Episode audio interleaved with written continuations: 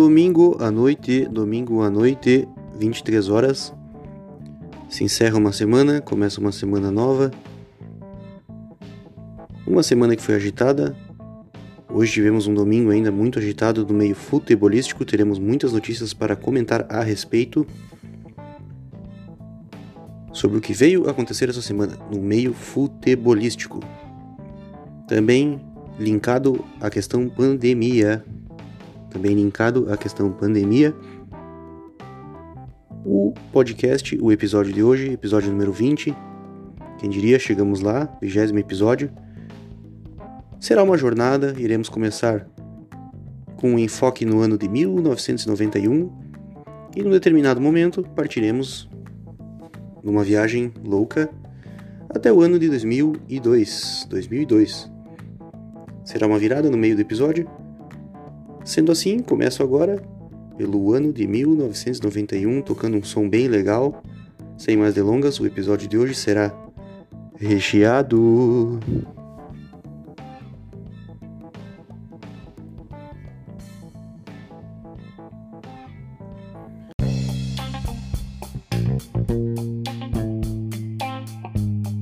Rádio Maresia na área o ano é 1991. 1991.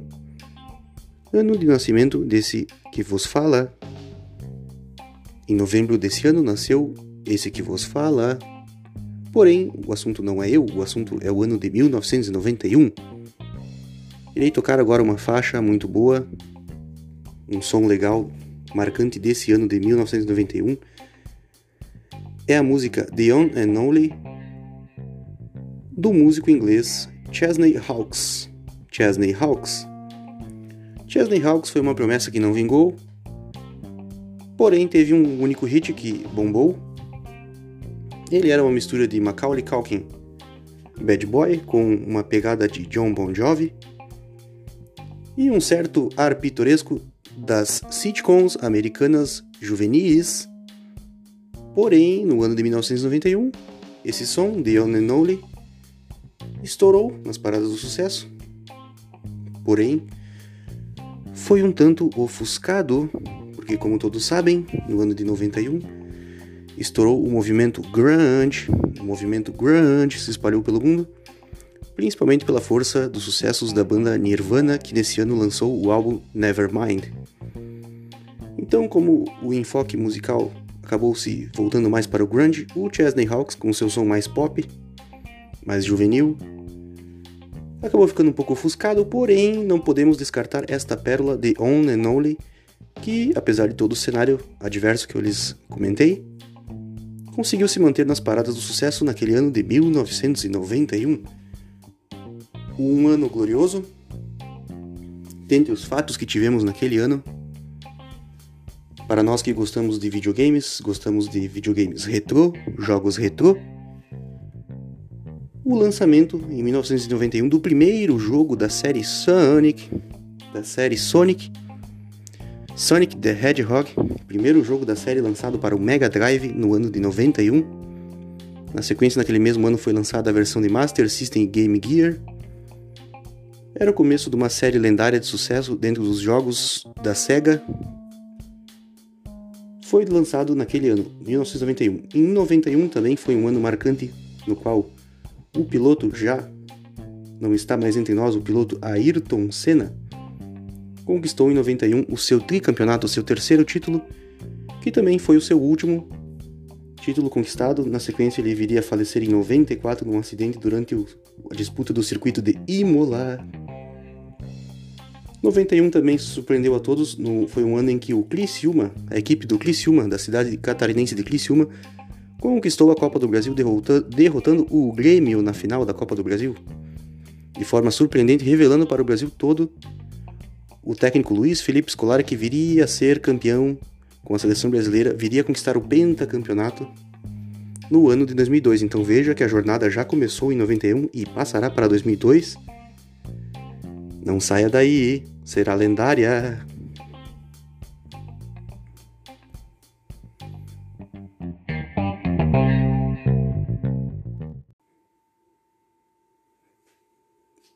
Como já lhe digo, como já lhe disse, como já falei, Rádio Maresia na área, aumente o som, a rádio da sua velharia, sinta a radiofonia.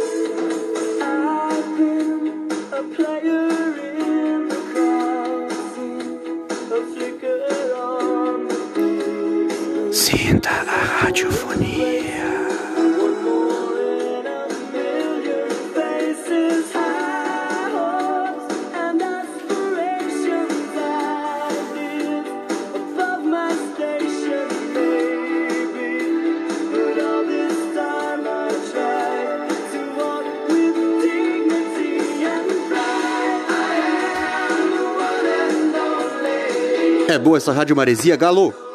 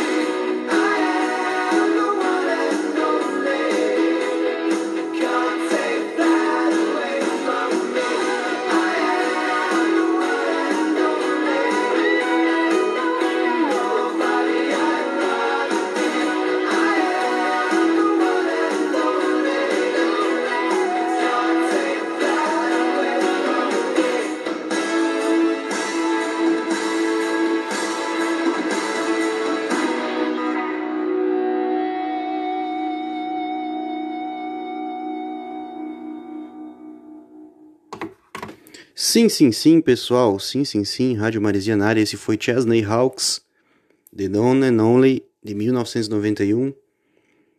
Pessoal, quero anunciar a vocês. Sigam a playlist no Spotify denominada Rádio Maresia FM Capão Novo, bitch. Rádio Maresia FM Capão Novo, bitch. Uma playlist no Spotify que aborda o hard rock, o surf rock, o surf rock acústico, o rock and roll clássico dos anos 70, 80, 90, o rock and roll soft rock dos anos 70 e alguma coisa do pop rock para dar aquela famosa quebradinha. Famosa quebradinha. Pessoal, sigam então, curtam lá no Spotify a playlist denominada Rádio Maresia FM Capão Novo, beach. Beach que é praia em inglês. Também não deixem de seguir, pessoal, a nossa segunda playlist, que é a playlist Rádio Enseada FM. Rádio Enseada FM, uma playlist baseada na música instrumental, no jazz, no flamenco, no lounge. Uma playlist que valoriza mais o som dos instrumentos, uma playlist boa para momentos de reflexão, momentos de concentração e também de relaxamento, por que não? Um som mais requintado. Siga lá, Rádio Enseada FM, no Spotify. Siga também no Spotify a nossa terceira playlist. A nossa terceira playlist, que é a playlist Rádio Eurotrek FM. Rádio Eurotrek FM. Uma rádio baseada na Eurodance dos anos 90.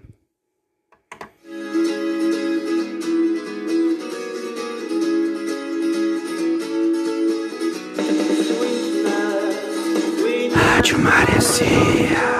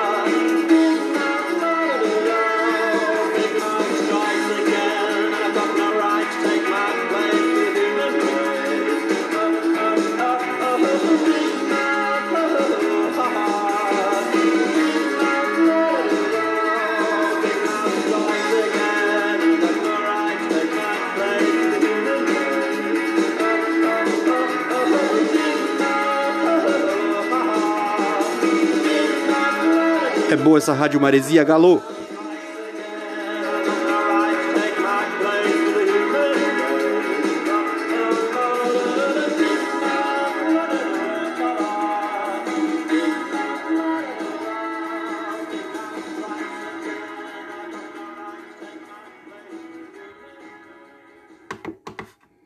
Sim, sim, sim, sim, sim, sim, pessoal. Essa foi a música, uma música muito boa, música Big Mouth Strikes Again, da banda The Smiths, que não é de 1991, essa banda é dos anos 80.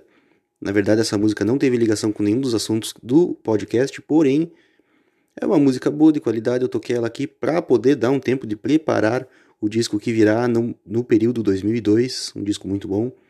Como estou preparando o equipamento aqui, tocamos Big Mouth Strikes Again, do The Smiths. Pessoal, ainda nos anúncios, quero deixar para vocês o anúncio. Sigam o meu perfil no Instagram. O meu perfil no Instagram. Que é o perfil leandro2128, leandro2128. Ao seguir o meu perfil, você terá sempre alguns conteúdos a respeito das velharias. Sempre estará cruzando ali nos cardzinhos dos stories na linha do tempo dos cardzinhos dos stories, os cardzinhos da Rádio Maresia, nos quais, ao tocar no canto superior esquerdo, onde diz reproduzir no Spotify, o seu smartphone será mergulhado diretamente no conteúdo da Rádio Maresia no Spotify, tanto da playlist quanto do podcast. Sendo assim, não deixe de seguir o meu perfil leandro2128, também siga o meu perfil no Facebook, que é Leandro Rocha. Os conteúdos do Instagram acabam replicando no meu Facebook, então sigam lá. Volta e meia teremos conteúdos a respeito dos episódios gravados aqui, tudo que vai para o Spotify e algumas velharias, algumas imagens que representam os conteúdos que nós curtimos. Vou tocar mais uma música meio aleatória aqui, vou tocar a música You're No Good, You're No Good, da cantora americana Linda Ronstadt. É uma música lá dos anos 70, é meio aleatória, não tem muita ligação, mas eu vou tocar para poder preparar aqui o som no que virá na sequência. Rádio Maresia, a rádio da sua velharia.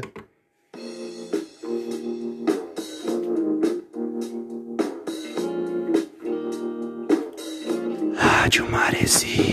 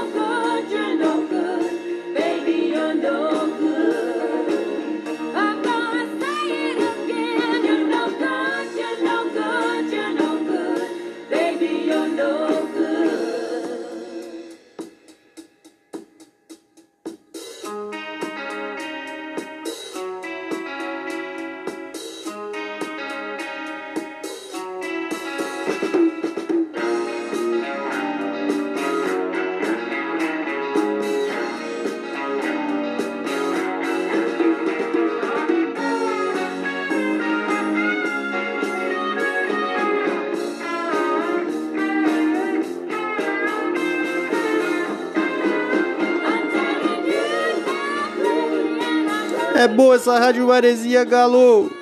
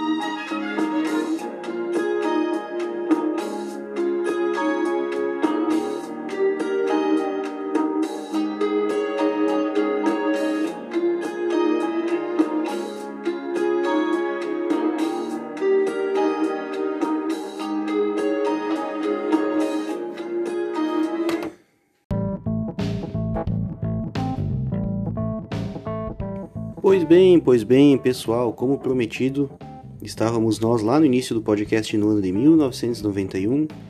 Dentre as informações ditas, uma delas é que, em 91, a equipe catarinense do Criciúma surpreendeu o Brasil inteiro ao conquistar a Copa do Brasil, derrotando na final o Grêmio. Naquela ocasião, o técnico da, da equipe catarinense do Criciúma era o técnico Luiz Felipe Scolari, famoso Felipão. Pois bem, pois bem, no decorrer, no decorrer da década de 90, Felipão acabou treinando o Grêmio, ganhando uma Libertadores da América em 95, uma Copa do Brasil em 94, um Brasileirão em 96, uma Recopa em 96. Acabou indo para o Palmeiras, onde ganhou mais uma Libertadores em 99. Chegando no ano de 2001, a casa mata da seleção brasileira. Foi ele treinar a seleção brasileira e no ano fatídico que nós vamos abordar agora, no ano de 2002, conquistou o pentacampeonato mundial com a seleção brasileira. Mergulhando nessa pequena jornada, vou trazer para vocês o disco, o disco de 2002, um disco de 2002, o álbum Xamã, o álbum Xamã do cantor Santana. Opa, me expressei mal, ele não canta, ele é um guitarrista, do guitarrista Carlos Santana. Carlos Santana lançou em 2002 o álbum Xamã, um álbum mega premiado, mega condecorado, mega reconhecido. Mas eu quero primeiramente abordar a história de Carlos Santana, um guitarrista, um dos melhores guitarristas da história da humanidade. O nome dele é Carlos Humberto Santana Barragán. Carlos Humberto Santana Barragán, um mexicano nascido na província de Autlán de Navarro, Autlán de Navarro, no México, no ano de 1947, o ano de nascimento dele, 1947. Sendo assim, sendo assim, uh, sua história, Carlos Santana Barragán é filho de um violinista mariachi mexicano e começou, começou assim como seu pai a tocar violino aos oito anos de idade.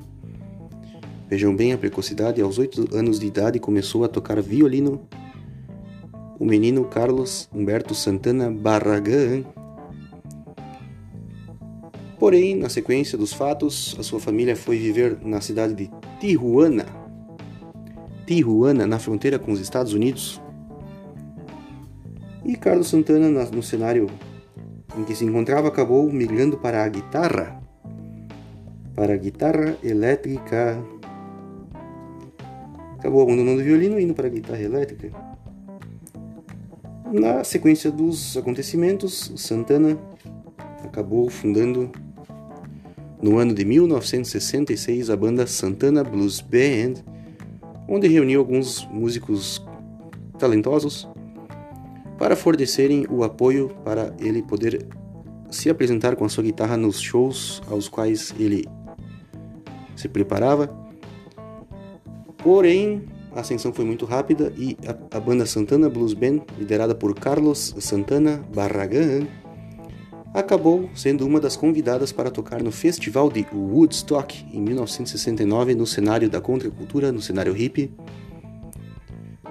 O, o cenário hippie da, da, época era um cenário de contracultura ao qual se misturavam muitas etnias, muitas culturas, muitas, muitos ritmos, muitos gêneros musicais. E o gênero aí do Carlos Santana, um rock and roll com uma pegada mais mexicana, uma guitarra mais mexicana, acabou sendo bem atrativo na época e, e representou para os organizadores do festival que seria uma, uma, um gênero que iria agregar conteúdo ao festival. Pois bem, já que abordamos um pouco da história desse grande guitarrista, Carlos Santana, no ano de 2002, já um, um artista consolidado, renomado, com muito dinheiro no bolso, ele lançou o álbum Xamã, no qual ele reuniu alguns artistas que estavam bombados na época para fazerem a parte vocal do seu disco, enquanto ele destrinchava uma guitarra bem, bem pegada. Alguns artistas renomados da época acabaram sendo chamados para contribuir com os vocais. Dentre eles nós temos aqui, vou destacar Chad Kruger, vocalista do Nickelback, que no ano de 2002 estava estouradaço nas paradas. A cantora Dido, que também no final dos anos 90 e início dos 2000 estava bem estourado nas paradas dos hits do sucesso. Também teve participação do cantor americano Seal, o também americano Citizen Cope e a cantora Michelle Branch, que era uma artista que estava iniciando a carreira e acabou participando da faixa que foi a grande pérola desse disco, do disco Xamã, A faixa The Game of Love foi a faixa que mais tocou nas rádios, na, nos canais de clipe, nos canais musicais, MTV, VH1.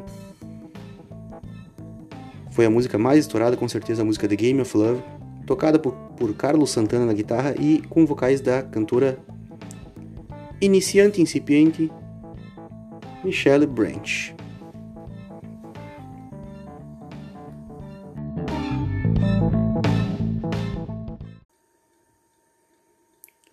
Sendo assim, como foi a música mais reconhecida desse álbum, do álbum Xamã, eu vou tocar primeiro essa faixa, que é a faixa número 3 do álbum, a faixa The Game of Love. Carlos Santana, com participação de Michelle Branch. Não saia daí, aumente o som, Rádio Maresia, a rádio da sua velharia.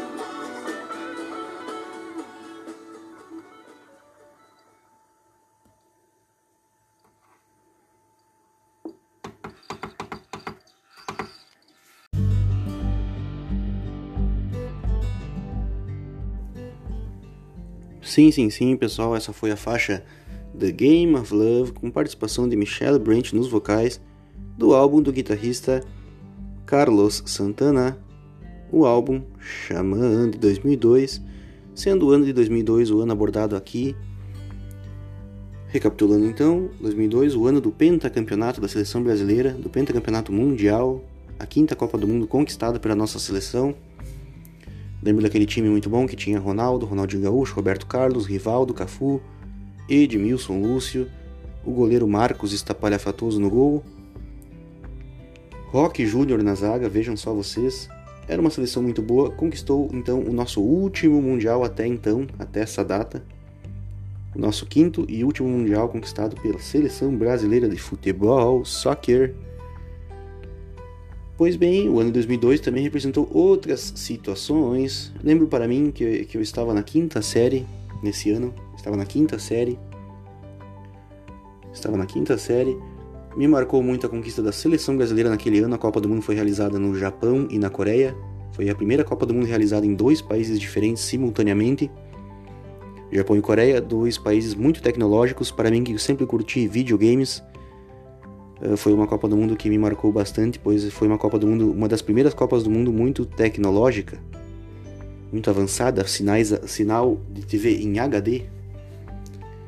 Foi uma das primeiras, então me chamou muito a atenção por isso.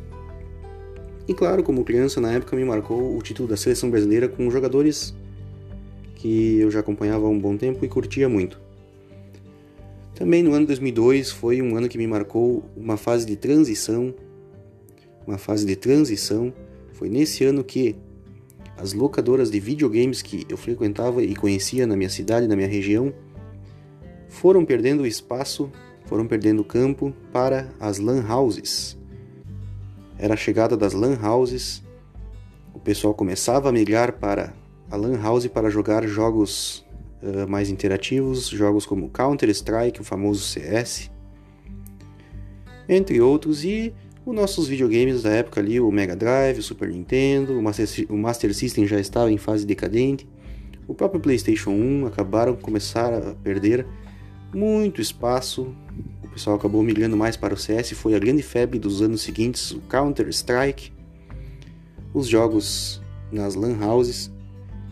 E para mim foi bem chato porque eu, eu, eu gostava muito, eu lembro que eu frequentava a locadora Maré Vermelha de Garibaldi. A Maré Vermelha de Garibaldi eu, eu frequentava, jogava, alugava cartuchos, fitas. Uh, eventualmente também alugava alguns cartuchos na Star Video, que era uma locadora de filmes. Uma locadora de filmes que também alugava jogos em cartuchos, em fitas. Para o meu famoso Meguinha. Quando popularizou as LAN houses, essas locadoras, esses estabelecimentos voltados mais para videogames, acabou, acabaram esses estabelecimentos perdendo muito espaço, alguns fecharam as portas, alguns abandonaram nos anos seguintes. Também foi um momento de transição nas locadoras brasileiras do, da fita VHS para totalmente o DVD. Locadoras que ainda tinham alguma coisa de VHS começaram a migrar para 100% DVD. Eu lembro que nesse ano foi um ano que eu assisti dois filmes que me marcaram bastante, vamos ver aqui.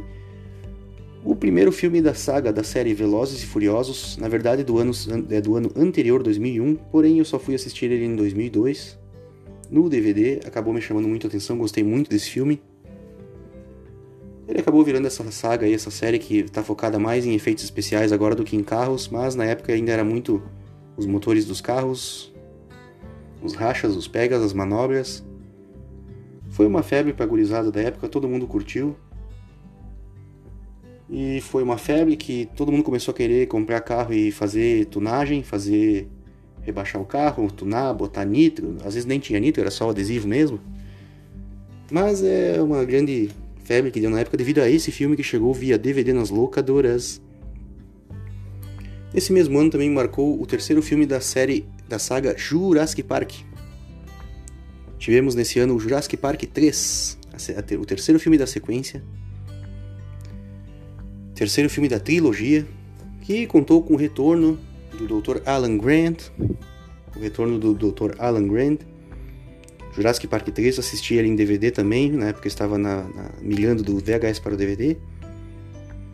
Foi um filme que eu gostei muito na época, achei o máximo, porém o pessoal critica muito, eu acho um bom filme. O pessoal critica muito, diz que acabou ficando um pouco aquém do que se esperava. Alguns disseram que até foi chato trazerem Alan Grant de volta para um filme medíocre. Eu não concordo, eu acho que foi um bom filme. Jurassic Park 3 e Velozes e Furiosos, o primeiro filme, foram os dois filmes que me marcaram nesse ano. Como eu já disse, num ano em que havia uma transição do VHS para o DVD. No cenário musical, no cenário musical, pessoal, não poderia deixar de comentar. Além desse álbum Xamã do Carlos Santana, algumas bandas, alguns músicos foram muito destacados nesse ano 2002. Eu até vou citar alguns.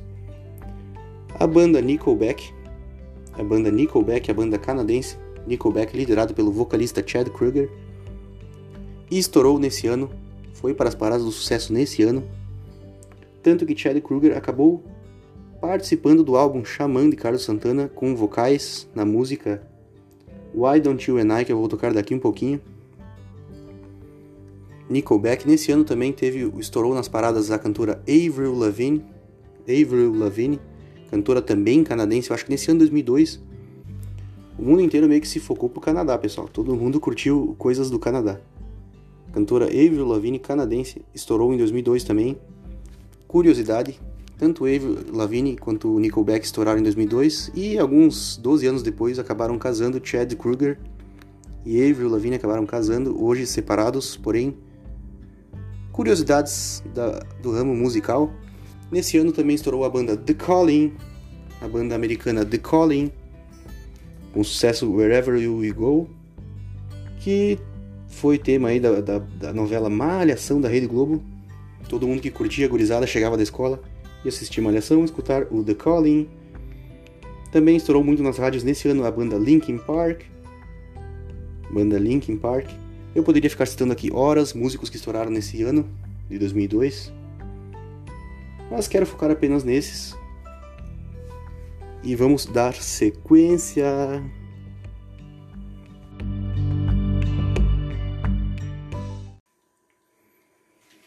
Pois bem, pessoal, como eu falei, Nickelback foi uma banda que estourou em 2002, sendo assim, ela acabou já o seu vocalista Chad Kruger tendo uma participação com vocais na música que vai tocar agora, do álbum chamando o guitarrista Carlos Santana, a música Why Don't You and I, uma música fantástica.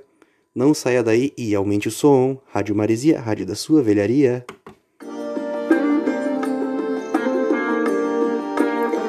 Rádio Maresia.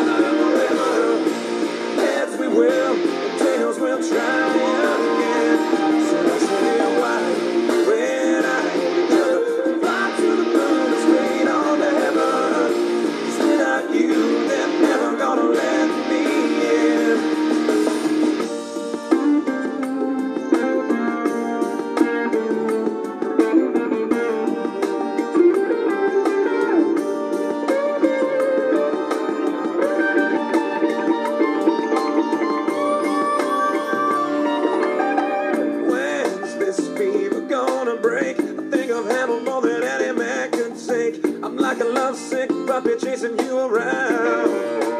And it's alright, bouncing round from cloud to cloud. I got the feeling like I'm never gonna come down. If I said I didn't like it, then you know I na radiofonia.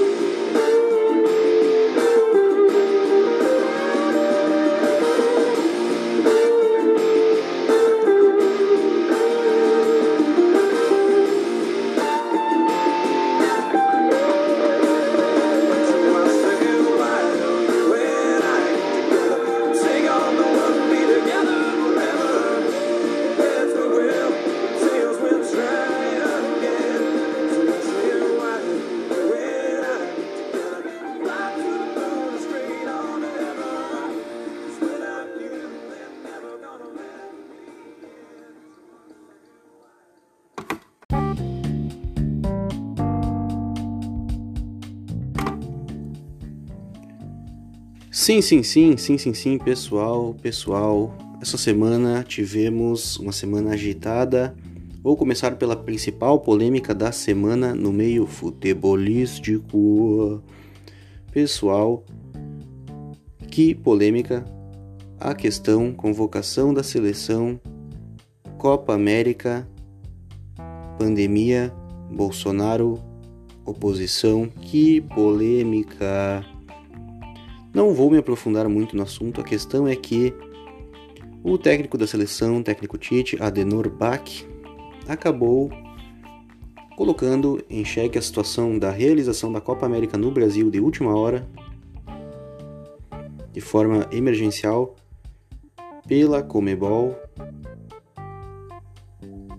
Acabou então ele, Adenor Bach Tite, vindo a público numa entrevista essa semana dizer que a seleção está se negando a disputar a Copa América, na verdade, ele está tornando um fato político que, na verdade, é uma, uma questão na qual os jogadores que jogam na Europa se recusam a vir disputar no mês de junho a Copa América aqui no Brasil, alegando que não tiveram férias na sua temporada europeia esse ano devido à pandemia.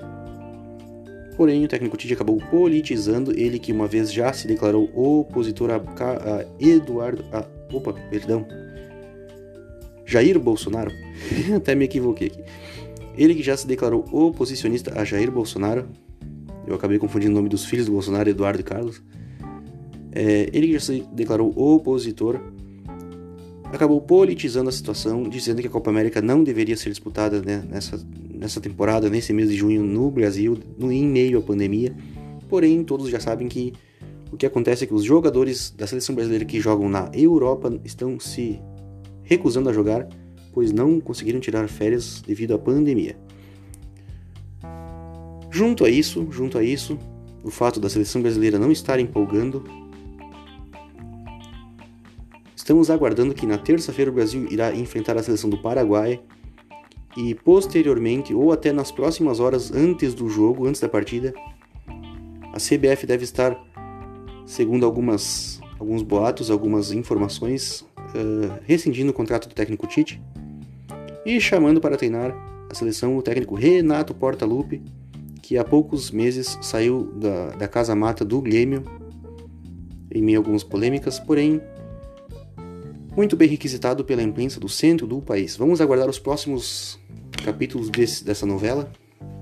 O que se diz é que o Brasil irá enfrentar o Paraguai em Assunção na terça-feira pelas eliminatórias da Copa do Mundo E posteriormente, ou talvez nas horas anteriores à partida, pode ocorrer essa troca, essa demissão e essa contratação. Saída de Tite, chegada de Renato Portaluppi, vamos aguardar. Pessoal, tivemos uma semana agitada, uma semana muito agitada. Eu vou começar pelo Grêmio, que disputou na quinta-feira uma partida pela Copa do Brasil contra o Brasiliense. Na arena do Grêmio, venceu por 2 a 0. Uma boa partida. Gol de Ricardinho e Jean-Pierre. Destacado também um gol muito perdido por Ricardinho, quase embaixo das traves. Porém, venceu por 2 a 0, deu o primeiro passo para a classificação. O Grêmio voltará a enfrentar o Brasiliense no jogo de volta. Na próxima quinta-feira, dia 10 agora, na próxima quinta-feira, às 13h30 da tarde. Já iniciando com essa vantagem de 2 a 0 conquistada na Arena. O Grêmio, por sua vez, também não disputou a rodada do Campeonato Brasileiro desse domingo, pois tinha uma partida atrasada para disputar, referente à, disputa da Recopa Gaúcha, da Recopa Gaúcha, na qual disputou hoje pela manhã às 10 horas da manhã e venceu o Santa Cruz de Santa Cruz por 3 a 0. O Santa Cruz de Santa Cruz do Sul por 3 a 0 e conquistou a Recopa Gaúcha 2021. Sendo assim, o Grêmio está com uma rodada atrasada do Brasileirão, terá que disputar na sequência. As próximas duas partidas do Grêmio serão então, repetindo aqui, Grêmio e Brasiliense na quinta-feira, dia 10 às 13h30, e no domingo, dia 13 às 4 horas da tarde, contra o Atlético Paranaense, Furacão da Baixada. Uma rodada após a outra aí, calendário muito apertado, o Grêmio está com questões referentes ao Covid, jogadores que estão encostados pelo Covid. Então, muita, muita atenção, muita, muito suspense, muito drama, muita apreensão. Mas o calendário é apertado e tem que ser disputado. Vamos para o próximo capítulo que é. Vamos abordar o Juventude, que voltou a, o, na, nesse domingo, nessa tarde de domingo, a jogar partidas do Campeonato Brasileiro da Série A no seu estádio, no Alfredo Jaconi. Também estreou seu uniforme novo, uniforme 2021, porém o resultado foi muito insatisfatório, acabou sendo derrotado por 3 a 0 para o Atlético Paranaense. Encerrou o primeiro tempo empatando em 0 a 0 No segundo tempo, o Atlético Paranaense veio para cima e tocou 3 a 0 sem dó. Lamento bastante, eu acho que é o primeiro indício de que essa equipe do Juventude irá sofrer bastante para se manter na Série A nesse ano. Como estreante na Série A nesse ano, terá muita dificuldade, é um dos candidatos a rebaixamento. Uma pena, gosto muito do Juventude, gosto muito da cidade de Caxias do Sul, da nossa Serra Gaúcha. Gosto do clima de neblina do Alfredo Jaconi, acho que dá um charme ao Brasileirão. Porém, tudo está indicando que será uma temporada bem complicada para o Juventude se manter na Série A. O Juventude, por sua vez, volta a enfrentar no sábado, no dia 12, próximo sábado, às 19 horas, o Santos. Fora de casa, na Baixada Santista, na Vila Belmiro. Então também será uma parada dura para o nosso Juventude. Vamos torcer por um bom resultado para o Verdão da Serra. Gostaria também de ressaltar Antes de falar sobre o Internacional, gostaria de ressaltar que o Brasil de Pelotas, único gaúcho, única equipe representante gaúcha na Série B, na segunda divisão, que no sábado foi derrotado pelo Remo por 1 a 0 numa partida que foi considerada extremamente roubada. Falhas gritantes da arbitragem prejudicaram o Brasil de Pelotas, que começou perdendo por 1 a 0 para o Remo no sábado vai ficando uma situação bem complicadinha. Tomara que consiga se reerguer o Brasil de Pelotas. Gostaria muito que ele ao menos se mantesse na Série B. Toda a torcida para o Chavante que voltará a campo no sábado, dia 12, às 19 horas, jogando simultaneamente ao jogo do Juventude. O Brasil de Pelotas irá enfrentar o Vasco. Irá enfrentar a equipe do Vasco no sábado, dia 12, às 19 horas. Para finalizar, falarei agora então do Internacional. Deixei para o final, pois tivemos uma derrota vexatória. Uma derrota vexatória nesse domingo, no final do domingo, no encerrar do domingo, no apagar das luzes. A equipe bem medíocre do Fortaleza conseguiu aplicar 5 a 1 no Internacional. Eu acho que o técnico Miguel Ángel Ramírez começa começa a se preparar para dar adeus ao Internacional. Acho que depois dessa, desse vexame, desse 5 a 1 para o Fortaleza, fica muito insustentável a situação. O Internacional teve um jogador expulso ainda no primeiro tempo, que dificultou muito, que talvez explique esse placar tão elástico. Mas nada deixa de ser tão uh, vexatório quanto essa derrota 5 a 1 para o Fortaleza. Uma equipe que provavelmente irá, se, se, irá ter dificuldades para se manter na Série A. Aplicando um 5 a 1 assim no Internacional foi bem vexatório, bem agonizante para o Internacional, para a torcida colorada. Então fica o suspense no ar aí, o que, que vai ser feito nessa semana, nos próximos dias, referente ao técnico Miguel Ángel Ramírez, que não empolgou, galera, não empolgou. O Internacional volta a campo na quinta-feira, dia 10, às 21h30. Segunda partida, partida de volta contra o Vitória no Beira-Rio. Vitória da Bahia no Beira-Rio. O Inter venceu a primeira partida por 1 a 0 lá na casa do Vitória, então vem com toda a vantagem para definir no Beira-Rio. E pelo Brasileirão voltará a enfrentar o Bahia no domingo, dia 13, às 18h15. Terá dois confrontos baianos, então o Vitória pela Copa do Brasil, segunda partida, já, já venceu por 1 a 0 na ida na casa do Vitória, decidirá no Beira-Rio, quinta-feira, dia 10 às 21h30. E contra o Bahia no domingo, dia 13 às 18h15. Aí já contra o Bahia, uma tentativa de se reerguer no Brasileirão depois do vexame que passou nesse domingo. Vamos aguardar as cenas dos próximos capítulos. Pois bem, pessoal, quero me despedir de vocês. Quero desejar a todos uma boa semana. Fiquem com Deus, um abraço a todos. Vou tocar para finalizar, vou tocar a faixa número 11 do álbum Xamã de Carlos Santana, que é a faixa denominada Feels Like Fire. Feels Like Fire, com participação nos vocais da cantora Dido. Tanto essa faixa Feels Like Fire quanto a última tocada Why Don't You and I uh, me chamam muito a atenção. Elas fazem parte da playlist da Rádio Maresia no Spotify, pois as duas têm um clima bem praiano. Um clima assim, bem praia latina. O som mexicano, a guitarra mexicana do Carlos Santana acaba representando algo assim, bem praiano. Um, um clima assim, vamos à la playa. Sendo assim, as duas estão na playlist da Rádio Maresia no Spotify. Uma boa semana a todos. Rádio Maresia, rádio da sua velharia.